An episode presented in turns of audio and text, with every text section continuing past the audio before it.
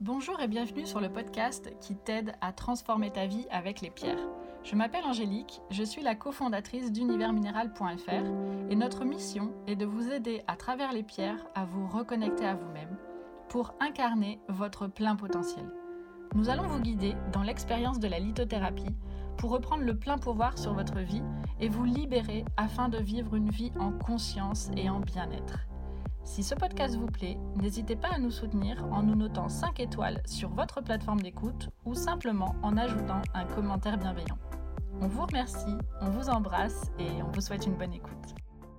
Bonjour, c'est Raphaël et je suis ravi de vous retrouver dans ce nouveau podcast. Alors aujourd'hui, je voulais vous apporter des éléments pour comprendre les pierres et les cristaux d'un point de vue énergétique. La lithothérapie, c'est en réalité une interaction énergétique entre l'humain et le cristal.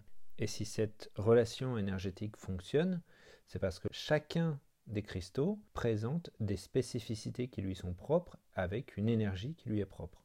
Alors si vous êtes déjà un petit peu intéressé à la lithothérapie, vous savez qu'il y a certains cristaux qui sont très bons pour se relaxer, d'autres pour gérer ses émotions, d'autres pour gérer l'insomnie, d'autres pour se dynamiser ou se remplir en énergie, d'autres pour développer l'intuition ou sa spiritualité. Mais toutes ces propriétés ou vertus en lithothérapie sont liées à des caractéristiques propres du minéral. Ces caractéristiques sont de quatre ordres. La formation, comment ce cristal s'est formé, sa structure cristalline, c'est-à-dire comment les atomes sont agencés dans ce cristal. Ensuite, ses propriétés physiques et ses propriétés chimiques. Dans ce podcast, je vais juste aborder la partie formation du cristal, comment un cristal se forme, et puis euh, sa structure cristalline. Les propriétés physiques et chimiques du cristal seront abordées dans le podcast suivant. Un cristal, ça a une histoire. En fait, quand vous prenez une pierre, une roche ou un cristal dans votre main, il a certainement plusieurs millions, voire peut-être plusieurs milliards d'années. Et cette pierre a une histoire qui euh, a pu être très complexe et qui s'est étalée également sur plusieurs centaines de millions d'années.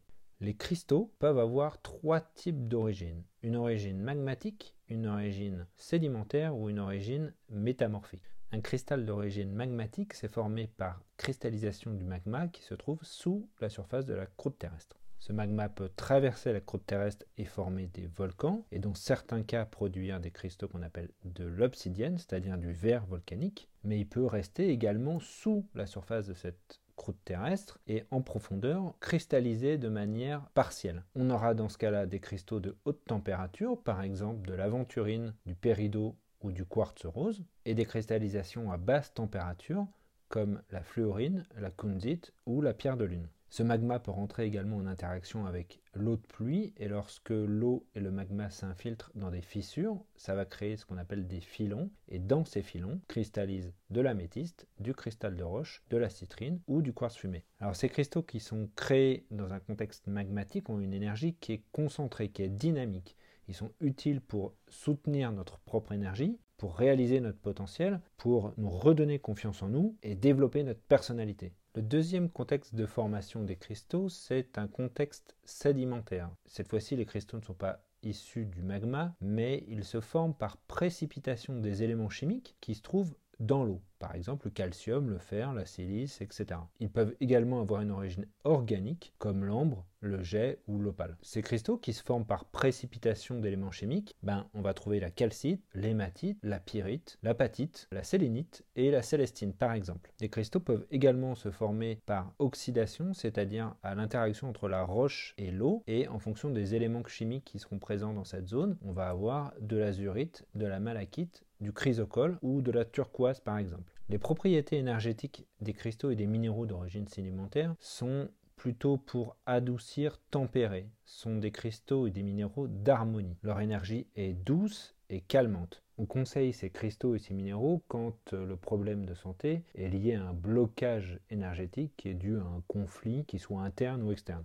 De plus, les minéraux très riches en cuivre comme l'azurite, la malachite ou le chrysocole vont avoir un effet particulièrement calmant et vont soulager les problèmes inflammatoires. Enfin, le troisième contexte de formation des cristaux, c'est le contexte métamorphique. Ce sont des roches et des cristaux qui ont atteint la surface, qui ont donc cristallisé et ensuite qui sont retournés dans le magma, qui ont fondu en partie et qui ont recristallisé, donc qui ont subi une transformation. Les éléments chimiques qui sont présents à l'intérieur de ces cristaux se recombinent sous une nouvelle forme cristalline. Les pierres qui font partie de cette catégorie sont par exemple le grenat, la cyanite, le jade néphrite, l'œil de tigre, euh, la charoïte, la rhodonite ou le lapis lazuli. Donc d'un point de vue énergétique, les minéraux qui sont issus d'un contexte métamorphique sont des pierres et des cristaux de transformation.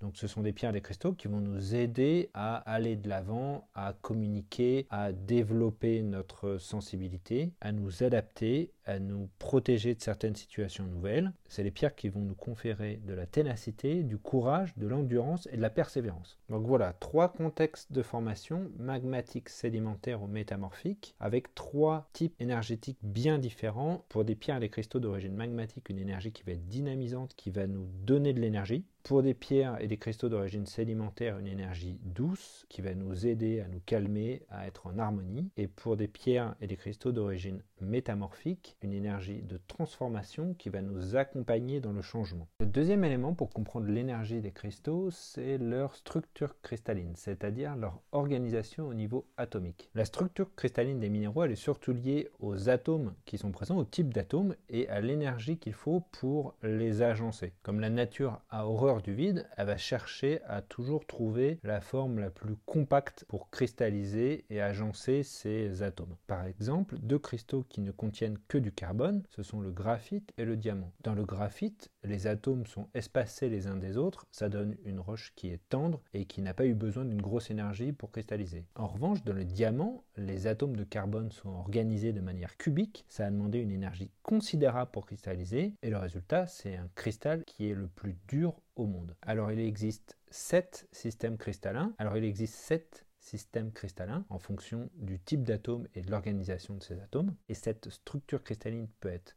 soit très visible, comme c'est le cas pour le quartz ou l'améthyste, l'egmarine, la pyrite, euh, la fluorine ou le rubis, ou elle peut être invisible, comme le jaspe, l'aventurine, le malachite. Dans ce cas-là, on parlera d'une structure microcristalline, ou elle peut être carrément absente, comme c'est le cas pour l'obsidienne, l'opale ou la moldavite, ou dans ce cas-là, on dira que c'est une structure amorphe ou du verre cristallin. Les cristaux qui ont un système cristallin qui est très visible et très bien structuré sont plutôt des cristaux qu'on va utiliser pour l'organisation, l'ancrage et la prise de décision. C'est des cristaux qu'on utilise pour avoir les pieds sur terre. En revanche, les cristaux amorphes, comme l'obsidienne, l'opale ou la moldavite, vont être des pierres d'ouverture d'esprit et de lâcher prise. Ce sont des pierres plus mystiques qui vont nous permettre d'aller chercher des choses qui sont ancrées plus profond de nous ou qui sont liées à notre spiritualité.